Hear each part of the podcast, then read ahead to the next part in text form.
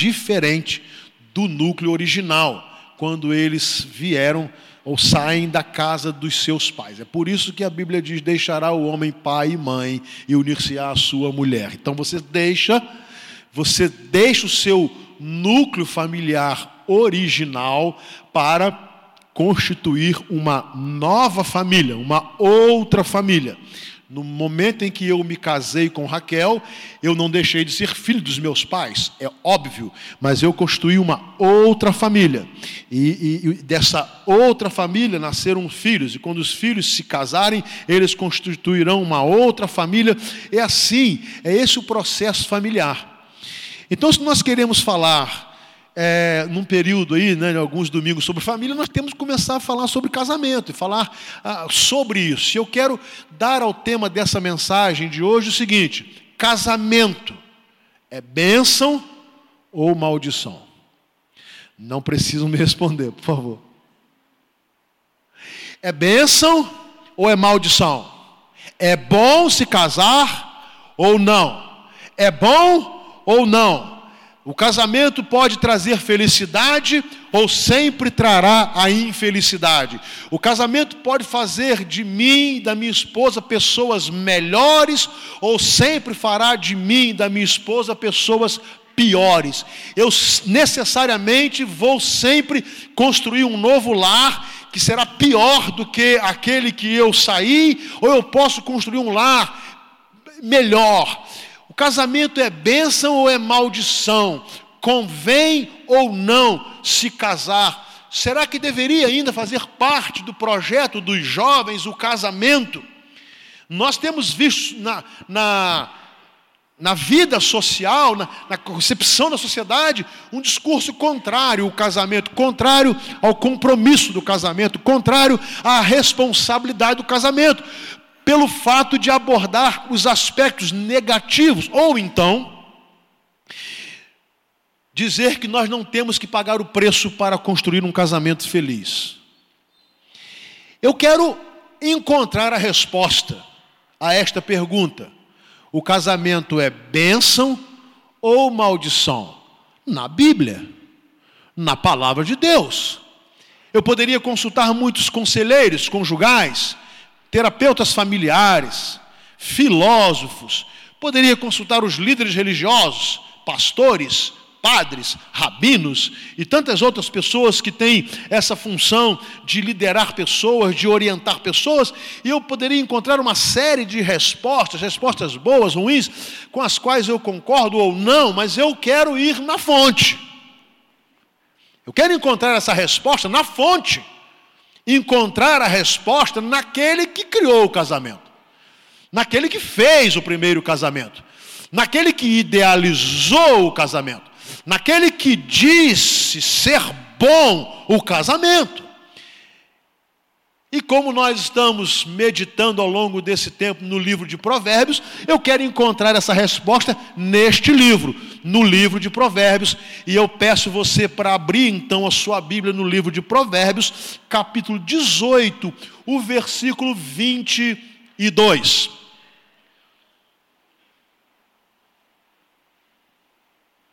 Provérbios capítulo 18, versículo 22.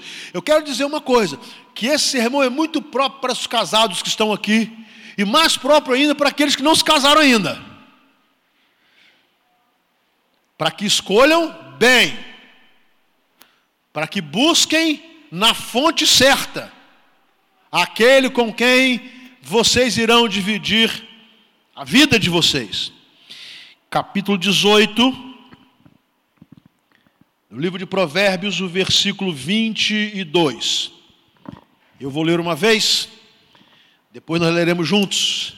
E eu quero fazer uma dinâmica interessante aqui. Assim diz a palavra do Senhor: Quem encontra uma esposa, encontra algo excelente, recebeu uma bênção do Senhor.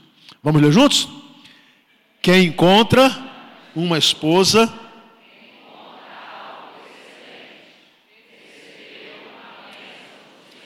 É óbvio que a resposta já está dada.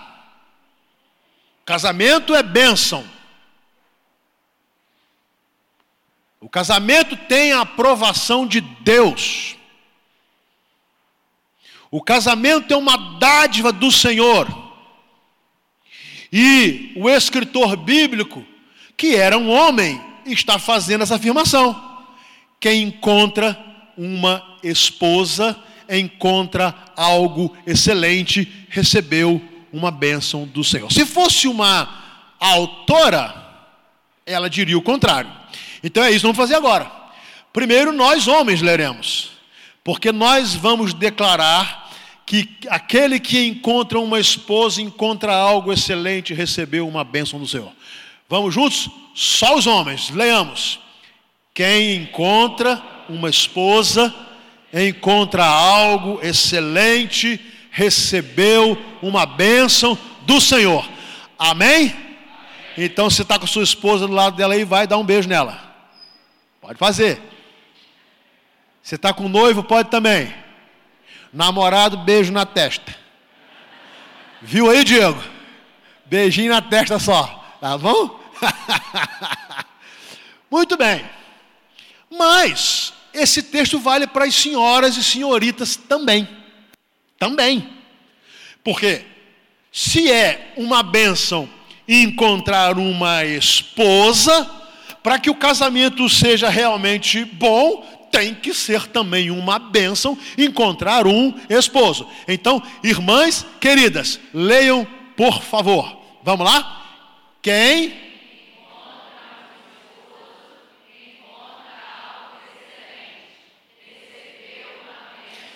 Ó, tem que ser mais forte. Agora estou até em dúvida se Raquel achou bom casar comigo. Entendeu? Eu estou em dúvida. Tem que ser mais forte, porque eu fiquei frustrado. Os homens falaram assim com tanta né? É bom encontrar uma esposa. Eu falei, quem encontra um esposo? Dona Glorinha está aí, Ciro? Não, né? Nem veio hoje, né? Para não ter que falar isso, né? Vamos lá, irmãs. Quem?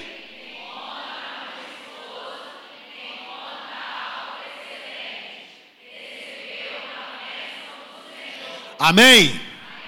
Isso é a Bíblia que está dizendo. Essa é uma afirmação de Deus. Essa não é uma concepção filosófica. Esse não é um conceito abstrato. É uma afirmação que vem do coração de Deus para mim, homem, e para você, mulher. O que a palavra está dizendo é que aquele que encontra uma esposa e encontra um esposo, encontrou algo excelente. Então, casar é bom. O casamento é uma boa notícia. O casamento é algo que Deus idealizou e com muito raras exceções, algumas pessoas não desejarão o casamento, algumas raríssimas pessoas, mas em tese essa construção de uma família pelo laço do casamento é algo bom. Então a primeira coisa que eu quero começar a falar é que nós temos que tirar da nossa mente essa concepção do mundo atual de que o casamento não é bom, que você tem que evitar o casamento, que você deve fugir do casamento, que para não ter muito problema é melhor não se casar, é melhor você sair dessa. Porque a Bíblia está afirmando: casar é bom, Encontrar uma esposa é bênção. Encontrar um esposo é bênção. Constituir uma família é bênção. Constituir uma família no Senhor é bênção.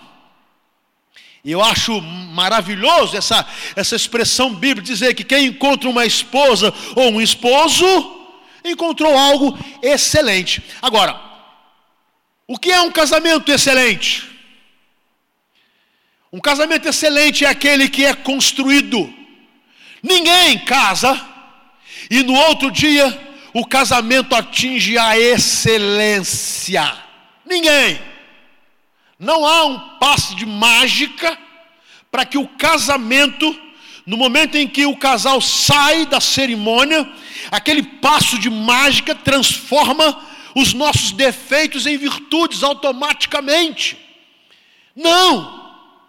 Quando a palavra está falando sobre a excelência, é porque a excelência se constrói. Então, quando eu encontro uma esposa, eu estou encontrando algo excelente, porque juntamente com ela eu vou construir uma vida de excelência. Foi isso que Deus quis dizer quando criou Adão e disse: Não é bom que o homem esteja só, far-lhe-ei uma ajudadora. Ou seja, eles juntos sim atingirão a excelência. Eles, os dois. Os dois atingirão a excelência. Eles construirão uma vida de excelência. Eles construirão algo excelente. E aí Deus disse: E para provar que vocês irão construir uma vida de excelência, eu darei a minha benção. Então, quem encontra uma esposa ou um esposo, encontra algo excelente e recebe bênção do Senhor. Aleluia! Recebem a bênção de Deus, recebem a aprovação de Deus, recebem o cuidado de Deus, recebem a sabedoria de Deus para construir um casamento que atinja a excelência. É por isso que o ideal de Deus é que o casamento comece e vá melhorando, e vá melhorando, e vá melhorando, e vá melhorando, e vá melhorando. As fases vão mudando. E por quê?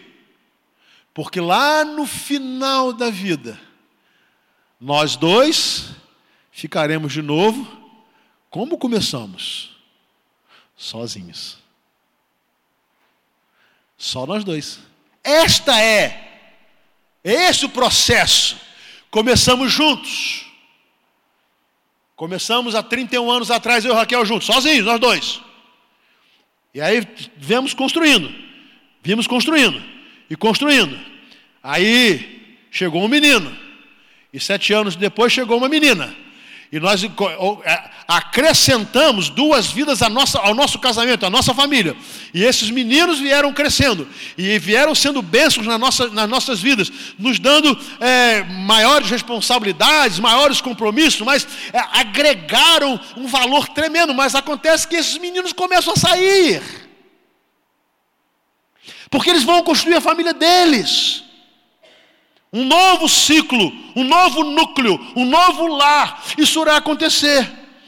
Aí, se nesses 31 anos eu tive o cuidado com a minha esposa de construir um casamento em busca da excelência, quando o ninho ficar vazio outra vez, aí nós atingimos a excelência, vamos caminhar juntos até, de acordo com o propósito bíblico, até que a morte nos separe. E tenho certeza, quem vai ficar viúva será Raquel. Eu não tenho a menor dúvida disso. Aliás, eu espero que seja assim. Agora, por que que esse ideal muitas vezes não se concretiza? Por que, que alguns, alguns fossem escrever esse livro, esse versículo, diriam assim: quem encontra uma esposa encontrou uma desgraça. Passou debaixo da escada e tudo deu errado. Ou o contrário. Quem encontra uma esposa, esposa encontrou uma peste na sua vida. Jogou pedra na cruz. E agora carrega esse fardo para o resto da vida. Por quê? Primeiro, não tem nada a ver com Deus. Porque tudo que Deus faz é bom. Se deu errado, não é culpa de Deus. Se o que deveria ser bênção transformou-se em maldição, Deus não tem nada a ver com isso. É porque muitos de nós, quando vamos para o casamento, não nos preocupamos em entender que estávamos atrás de algo tão bom, tão excelente, que deveríamos tratar e cuidar com o maior carinho, respeito possível.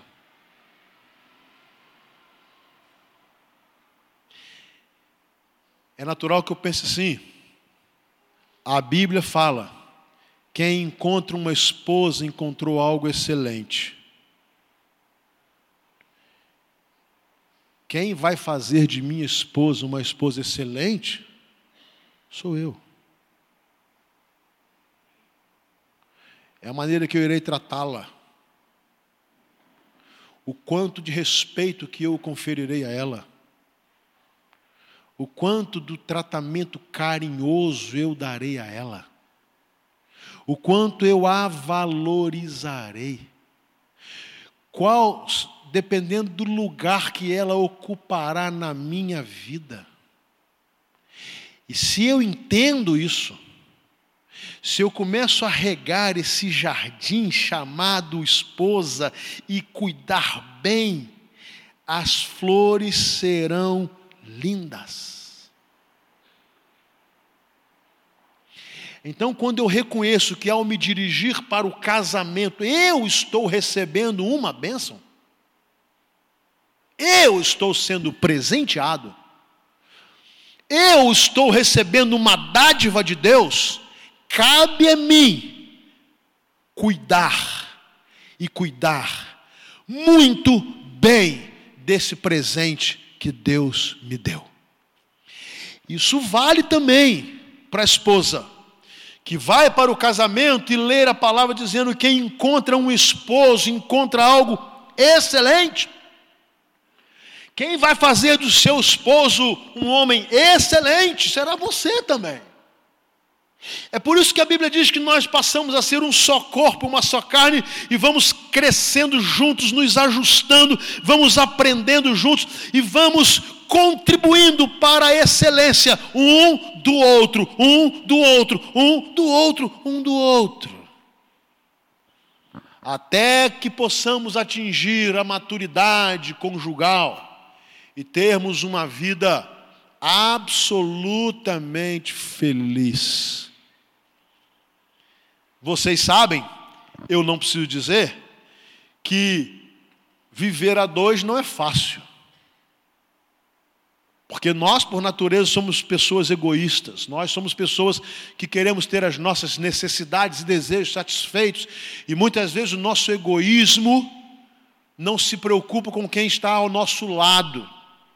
E por isso ferimos tanto a esposa, ferimos o esposo, ferimos os filhos, os filhos ferem os pais, porque nós temos uma preocupação endonista de que nós temos que ser felizes, que nós temos que estar satisfeitos, de que os nossos desejos têm que ser, precisam ser realizados. E ponto. Se isso causa dor a alguém, não me importa. Mas é exatamente aqui que Jesus Cristo entra em nossa vida ele muda a nossa vida, Ele transforma a nossa maneira de viver, Ele transforma o nosso caráter, Ele transforma a compreensão que nós temos, Ele tira de nós esse antropocentrismo horroroso que faz de mim e de você pessoas que se é, que vivem para si mesmas, ignorando quem está ao lado, e é óbvio que a primeira pessoa a sofrer é o nosso cônjuge, não tem jeito. A primeira vítima do nosso egoísmo é a mulher ou o homem que está lá no nosso casamento, vivendo conosco dia a dia, dividindo a cama, dividindo a economia, dividindo os problemas, dividindo as alegrias. A primeira vítima. Então eu quero traçar alguns conselhos para que o meu casamento e o seu realmente seja um casamento excelente e que receba a bênção do Senhor. Vamos começar falando aos jovens que não se casaram. Primeiro, o casamento para atingir a excelência deve ser um casamento entre pessoas que conhecem Jesus. Exatamente pelo motivo que eu falei agora. É Jesus na minha vida que vai me ajudar a ser um marido excelente ou uma esposa excelente, é Ele quem vai nortear os passos do nosso casamento, é Ele quem vai nos ajudar nas nossas fraquezas, é a presença de Jesus que vai nos ajudar a perdoar, é a presença de Jesus que vai nos ajudar também a pedirmos perdão, é a presença de Jesus que vai corrigir os nossos desvios.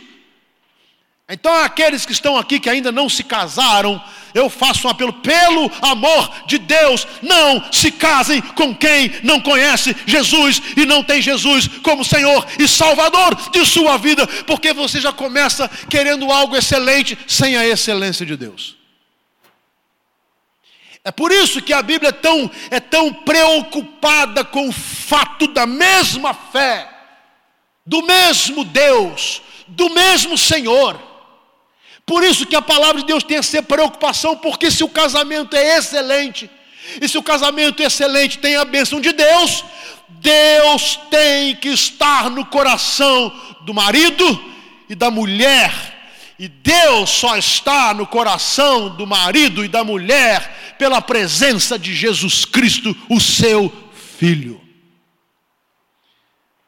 Então eu quero começar a falar com você, jovem, você quer começar a pensar num casamento excelente? Ore a Deus. Para que você encontre alguém que tenha Jesus como Senhor e Salvador. Você quer encontrar um casamento excelente? Se ainda não fez, entregue a sua vida a Jesus como seu Senhor e Salvador. Nós não podemos errar aí.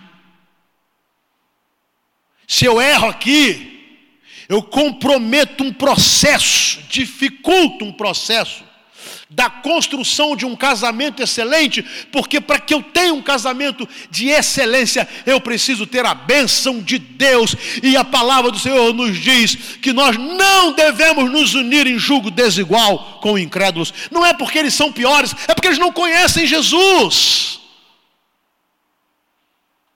Mas se eu já fiz isso, é hora de clamar para que Jesus entre na vida do seu cônjuge ou na sua.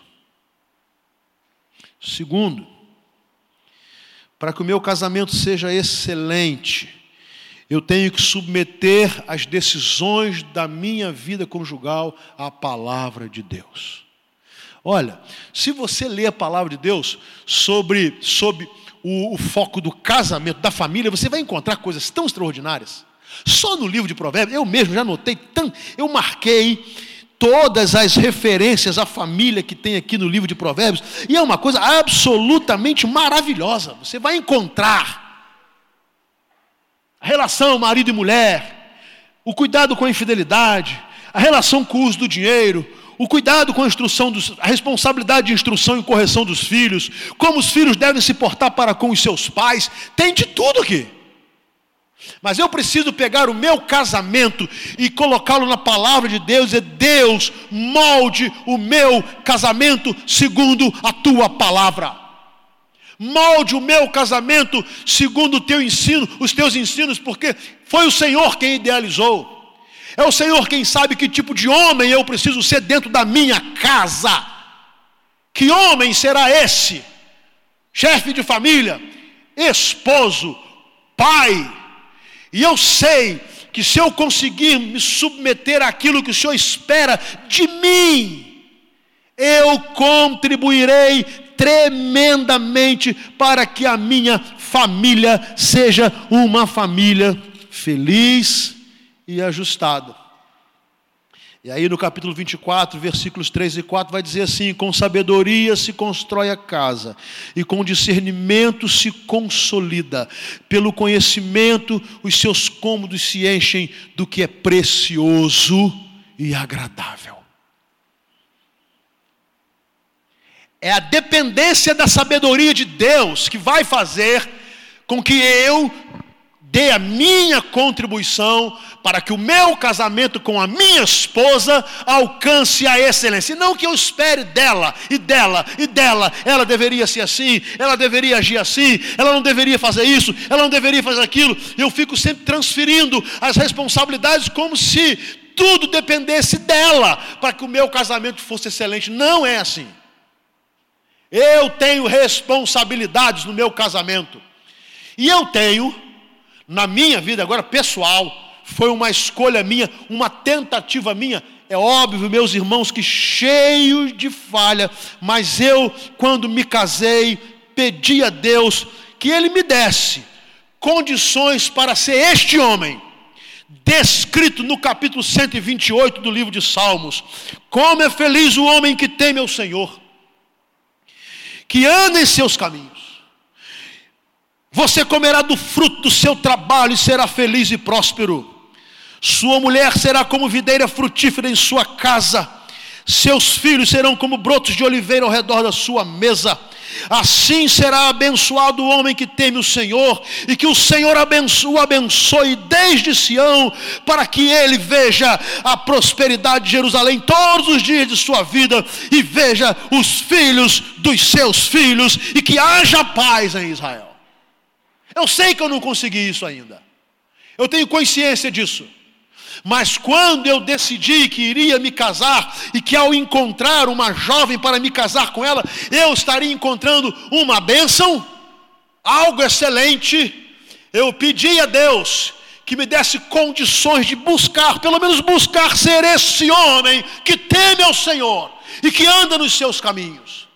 E aí eu quero falar com você, homem, marido, homem que está aqui solteiro, idealizando se casar noivo, namorado, qual é o homem que você espera ser para sua esposa? O melhor homem na cama? Isso é muito pouco, isso se consegue em qualquer lugar. Um atleta sexual, isso é muito pouco, isso se consegue em qualquer lugar um produtor de dinheiro que sabe produzir dinheiro, isso é muito pouco. O que a sua esposa espera é um homem de caráter, um homem temente a Deus, um homem que dobra os seus joelhos e que peça sabedoria a Deus, que honre a sua casa, que seja defensor da sua família, que respeite a sua esposa, que a trate com amor, que a trate com dignidade, que a trate com carinho e que honre os seus filhos. Esse é o homem que teme ao Senhor, e esse homem construirá um casamento excelente. O resto qualquer um pode fazer. Ganhar dinheiro qualquer um pode ganhar.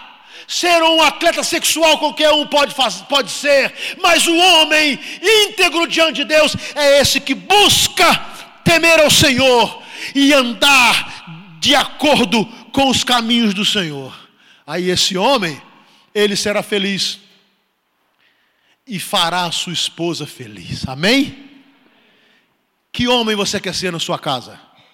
O chefe, o dono, o que manda, o que grita, o que decide, o que diz sim ou não quando bem entende? Ou você quer um homem, quer ser um homem que deixa Deus dizer o que este homem deve fazer e deve falar? A minha meta é o Salmo 128. Eu tenho consciência de que eu não consegui isso ainda. Mas essa é a minha meta. Como é feliz o homem que teme o Senhor e anda nos seus, em seus caminhos. Agora, querida irmã, mulher, esposa, noiva, namorada, que mulher você quer ser? Que mulher você quer ser? Que mulher você imagina ser aquela que vai fazer do seu casamento algo excelente?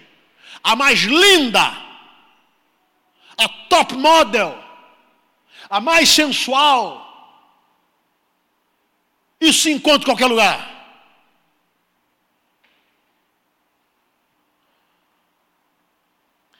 Mas a mulher que teme ao Senhor, ela é a mulher sábia. Ela é a mulher do capítulo 14 do livro de Provérbios. A mulher sábia edifica a sua casa, mas com as próprias mãos a insensata derruba a sua.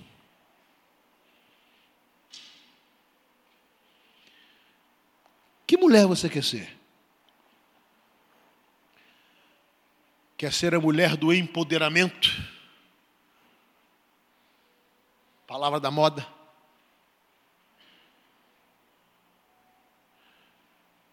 A mulher que abençoa a sua casa,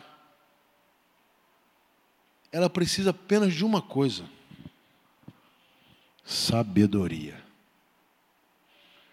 Porque Deus conferiu a esse ser feminino mais sabedoria do que ele concedeu ao homem. Discernimento, tato, percepção. É ou não é? Tem um ditado que diz assim: coração de mãe não, e não se engana mesmo. Coração de pai se engana fácil, a de mãe não. Por quê? Porque tem um negocinho lá em vocês que foi Deus que colocou, tão maravilhoso, tão extraordinário. Só que, se isso for bem cultivado, fará de você a, a mulher da vida do seu esposo.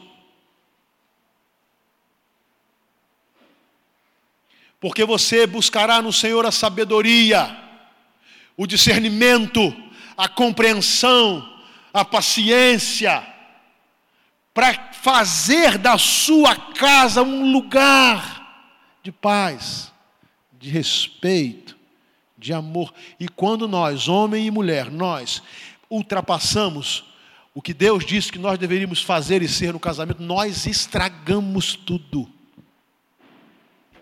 Nós estragamos o casamento. Nós transformamos o que deveria ser bênção em maldição. Nós transformamos o que, deve, o que deveria ser excelente em algo absolutamente detestável. Então a palavra de Deus vem nos ajudar. Vem dizer a mim, enquanto marido, e a minha esposa, enquanto esposa, o que ele espera, a receita, os conselhos para nós trilharmos o caminho. Então, esse negócio de marido bravo, de marido mandão, de marido tirano, isso tem nada a ver com a palavra de Deus. Esse negócio de mulher briguenta, que fala pelos cotovelos, perturbando, tem nada a ver com Deus, com o ideal de Deus.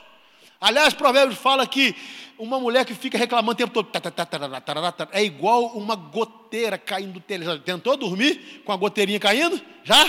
Tem, tem. Você não dorme. Olha o que a Bíblia fala. É a mesma coisa uma mulher que fica o dia inteiro. Tim, tim, reclama, reclama, reclama, reclama, reclama, reclama, reclama, reclama, reclama, reclama, reclama, critica, critica, critica, critica. Então veja bem, não tem nada errado com o casamento, tem errado comigo. E pode ter errado com a minha esposa. Mas não tem nada errado com o casamento. Nada errado, foi Deus quem fez. Terceiro, quem vai edificar o meu casamento? Quem? Quem vai edificar? Eu posso escolher. Eu vou edificar o meu casamento ou deixar que o meu casamento seja edificado sobre o valor do dinheiro. Então, qual é a prioridade no meu casamento? A prioridade do meu casamento é ganhar dinheiro. A prioridade do meu casamento é ter coisas. A prioridade do meu casamento é dar uma segurança financeira absoluta à minha família. A prioridade do meu casamento é dar todo o conforto à minha casa. A prioridade do meu casamento é dizer assim: ó, eu comprei, eu paguei, eu dei, agora não me perturba. Tem muitos casais que têm essa prioridade. Maridos e mulheres. Outros tem a prioridade do conforto, do prazer. Então, olha só, quanto mais bugiganga, cara a gente tiver, isso vai garantir a nossa felicidade.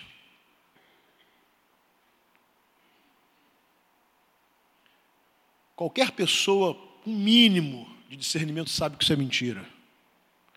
É por isso que o provérbio fala assim: é melhor comer um pedaço de pão seco numa casa onde há amor do que uma mesa com um banquete onde há ódio.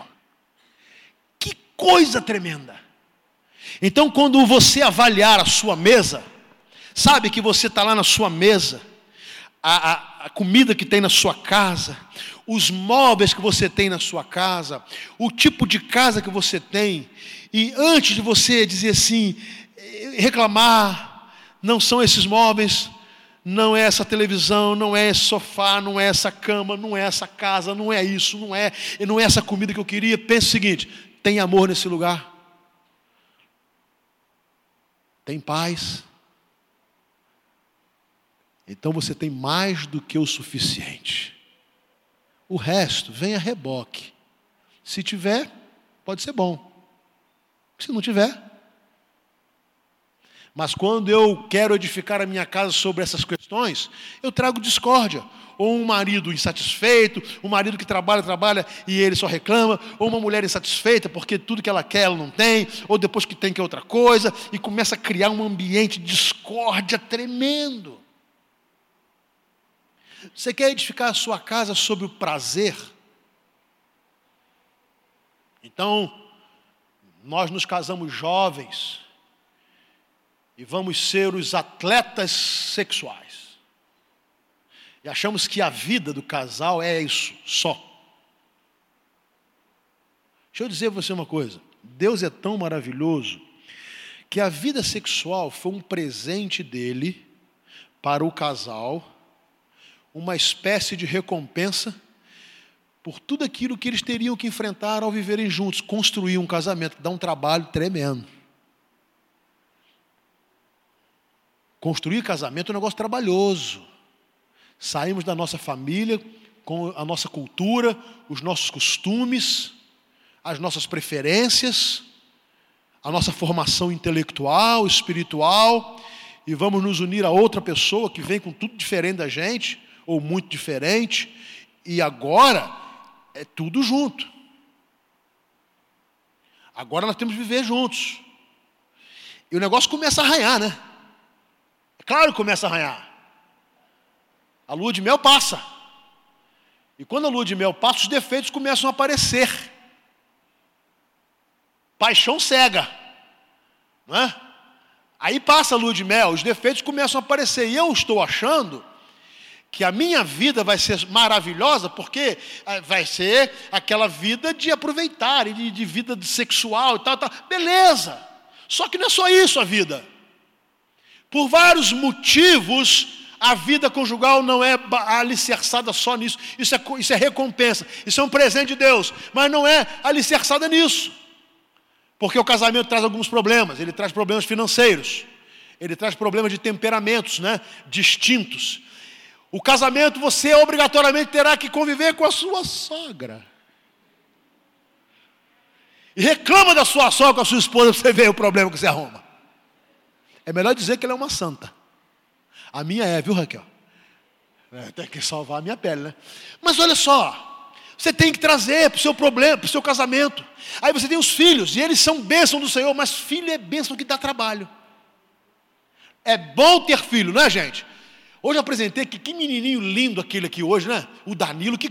Gente, me deu vontade de pegar aquele menino, esconder dos pais, botar na sacola e levar para casa. E tão lindo que ele é, fofo, gostoso. E quando ele deitou no meu ombro, eu falei, gente, eu vou embora agora, não vou nem pregar. Mas ele vai crescer. Como o meu Danilo cresceu. Como o seu filho cresce. Como a sua filha cresce. E aquelas coisinhas maravilhosas, lindinhas, depois aquilo vira um negócio terrível na nossa cabeça. É trabalho, você não dorme mais, você não se alimenta. Eles gastam dinheiro, que é uma coisa absurda. Eles depois começam a é, achar que nós somos idiotas. Todo mundo sabe mais do que nós sabemos. Adolescência, nós nos tornamos as pessoas mais ignorantes do mundo para eles. Eles sabem tudo, o professor sabe tudo, o colega da faculdade sabe tudo, o colega da escola sabe tudo. Todo mundo sabe, menos eu e você, pai e mãe. Isso dá um trabalho tremendo. Aí tem que formar essa turma. Formar filho é caro, gente. É caro. E depois eles se casam. E quando você pensa que eles foram, eles voltam com um monte de gente mais. é ou não é isso aí? Então não tem jeito. Ah, eles foram. Calma, que eles vão voltar. E não voltam sozinhos, não. Se eu edifico meu casamento só nisso, a idade começa a passar. Sabe aquele atleta sexual que você era? Você começa a virar um Rubim Barrichello. É, você era o Schumacher. Você começa a virar o Barrichello. Já era. E daqui a pouco, o carro nem pega mais. Ele só engasga. E não pega. Eu vou fazer o quê? É, gente. Bom, Eu acho que deve ser assim, não sei, né?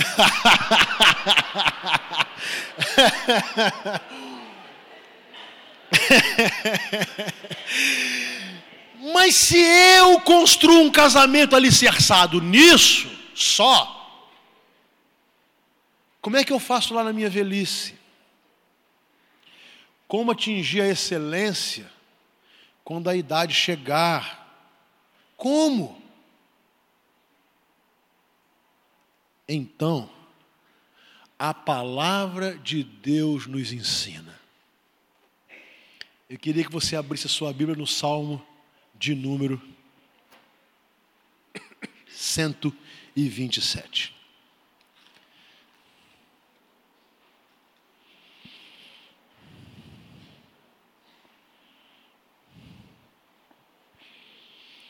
E eu queria ler com você todos nós numa só voz. Tem aqui no Data Show, você tem a sua Bíblia, mas eu quero ler esse salmo, porque ele é a senha sobre a edificação do nosso casamento. Vamos ler juntos? Se o Senhor. Desculpa, eu estava em outra versão. Vamos lá. Se não for o Senhor o construtor da casa, será inútil trabalhar na construção se não é o Senhor que vigia a cidade, será inútil a sentinela montar guarda, será inútil levantar cedo e dormir tarde, trabalhando arduamente pelo alimento. O Senhor concede o sono àqueles a quem Ele ama.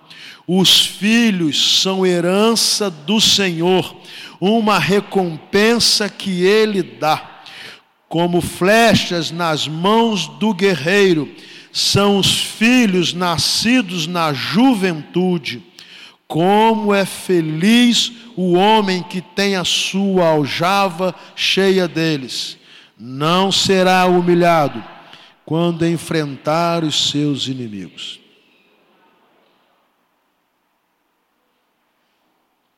Nossa casa tem que ser edificada pelo Senhor e no Senhor. Amém? O nosso casamento tem que estar no alicerce que é Jesus. A nossa vida conjugal precisa começar e ser construída na palavra de Deus para que consigamos atingir a excelência. E eu vou te adiantar: se não for o Senhor, não vai dar certo. Se não for no Senhor, não atingiremos a excelência. Se não for no Senhor, nós podemos estragar tudo e transformar o que deveria ser bênção em maldição porque o Senhor quer abençoar o nosso casamento. Amém? Quero terminar com conselhos muito simples. Começo dizendo a cada esposo que está aqui: cuide bem da sua esposa, trate bem. Permita que ela sinta-se honrada por você. Permita que ela sinta ser a mulher da sua vida. Trate-a com carinho, com respeito. Não trate-a como subserviente, como objeto. Eu vou começar a falar com o marido que gosta de mandar em dinheiro de família, acha que sai fora desse negócio, cara. Marido tem responsabilidade. Obrigação de marido é sustentar a família. A mulher ajuda. Deve ajudar. Mas é obrigação. Eu não posso dizer à minha esposa, não, não, isso eu não faço, é você que. Não, que história é essa? Que covardia de homem é essa? Deus me deu uma bênção, a minha alegria é prover. para minha esposa. A minha alegria é fazer com que ela se sinta realmente valorizada e honrada. Eu não faço nada mais do que a minha obrigação, do que cuidar bem dela e proporcionar a ela o bem-estar o melhor possível. Então, se eu quero ser um marido excelente, eu tenho que começar a tratar bem quem Deus me deu, com educação, com respeito, com tratamento digno, com carinho.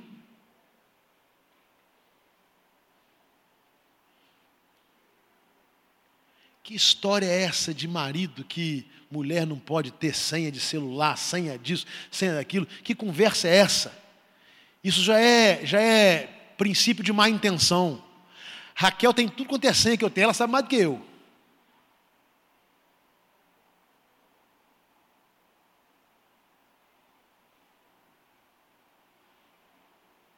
Inclusive da minha conta. Azar dela é que eu não tenho dinheiro lá.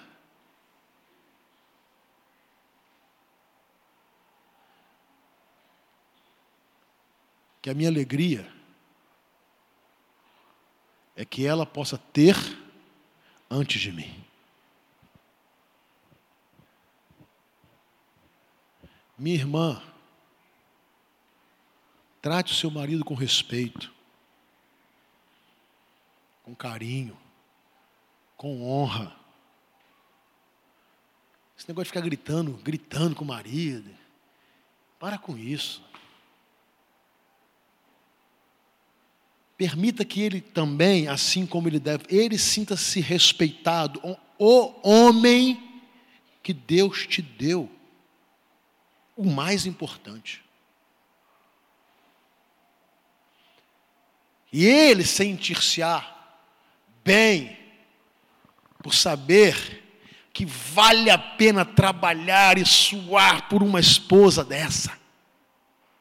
Que vale a pena voltar para casa, que vale a pena investir no casamento.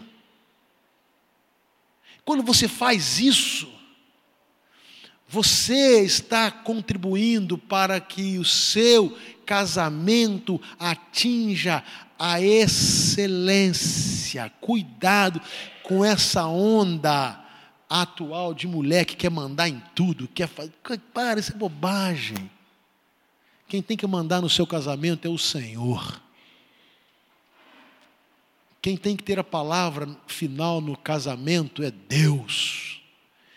Quem tem a palavra final e sempre a melhor palavra é o nosso Deus. Então, se você quer construir o seu casamento, vá para a Bíblia, vá para a palavra de Deus. O que, que Deus quer de mim, do meu esposo, da minha esposa? O que, que Ele quer? E quando vocês conseguem isso, ou nós, os nossos filhos, que são inteligentes, percebem, aprendem, e lá no futuro, eles irão repetir o de bom e o de ruim.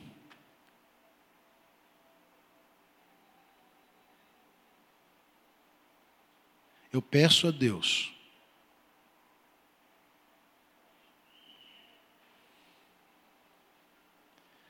que os nossos filhos,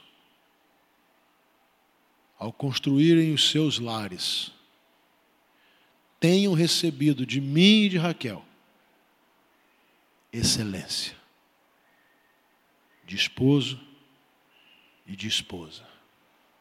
Perfeição, infelizmente, não dá. Mas eu peço a Deus, sobretudo, que eu e você entendamos que o casamento é bom, que o casamento é sagrado, que o casamento é de Deus. E se você encontrou uma esposa ou encontrou um esposo, você encontrou algo excelente e recebeu uma bênção do Senhor. Amém? Vamos nos colocar em pé.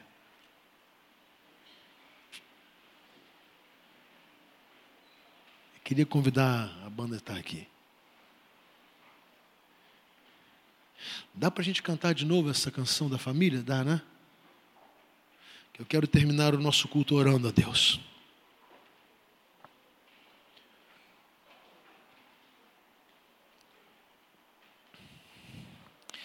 Se até hoje o seu casamento tem sido ruim, não dá para voltar atrás. Dá para mudar daqui para frente. Não dá para voltar atrás, mas não precisa continuar como está.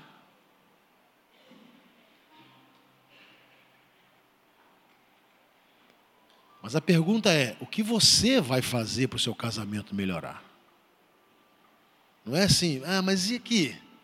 E ela? E ele? Não, não é essa a questão. É o que eu vou fazer. O que, que eu preciso fazer? E algumas vezes, meus irmãos, o que é necessário é perdão. assim como Jesus perdoou os nossos pecados. E disse: Eu não me lembrarei mais de nenhuma das vossas transgressões. O que nós precisamos fazer é o perdão que recebemos oferecermos. Queremos construir algo novo. Queremos construir algo de excelência. Vai dar trabalho, mas vai valer a pena. Ser um marido excelente, vale a pena. Ser uma esposa excelente, vale a pena. Se eu não consegui até agora, está na hora de começar. Está na hora de começar a trilhar um caminho, um ajudando o outro Fique tranquilo, é assim mesmo. A Bíblia diz: é melhor serem dois do que um, porque se um cair, o outro levanta. Casamento é isso. Hoje eu consigo, amanhã não. Aí Raquel vai e me ajuda. Hoje ela consegue, amanhã não. Eu vou e a ajudo. A gente vai construindo. A gente vai construindo, a gente vai construindo, a gente vai construindo. Casamento não é fardo, casamento é bênção. Quando o casamento se torna um fardo, é porque nós estamos errando em algumas coisas sérias. Então, para que o casamento seja uma excelente, eu preciso andar debaixo da bênção de Deus. E só é possível andar debaixo da bênção de Deus aquele que anda em obediência a Deus. Eu quero cantar. E eu gostaria de orar aqui com casais que quiserem vir aqui orar. Queria chamar a Raquel para vir aqui ficar comigo aqui. E queria orar. E pode ser que você não seja casado ainda, talvez você seja noivo, namorado, namorada. E você já está querendo pedir que Deus cuide do seu casamento, do futuro casamento. Que Deus possa dar esse sentido de excelência na sua vida conjugal. É o que Ele quer. Nada e se Ele quer, Ele capacita para isso. Sabe, é bom estar casado. É bom.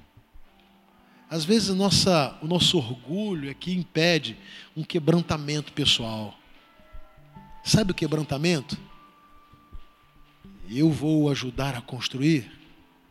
Isso às vezes dificulta relacionamentos lindos que Deus quer abençoar. Se eu disser para você que os 31 anos de vida conjugal que nós temos foram perfeitos, é claro que não. É óbvio que não. Mas uma coisa nós tínhamos a consciência: foi Deus quem nos uniu. E quando algo não estava bom, nós tínhamos a consciência: somos nós que temos que consertar.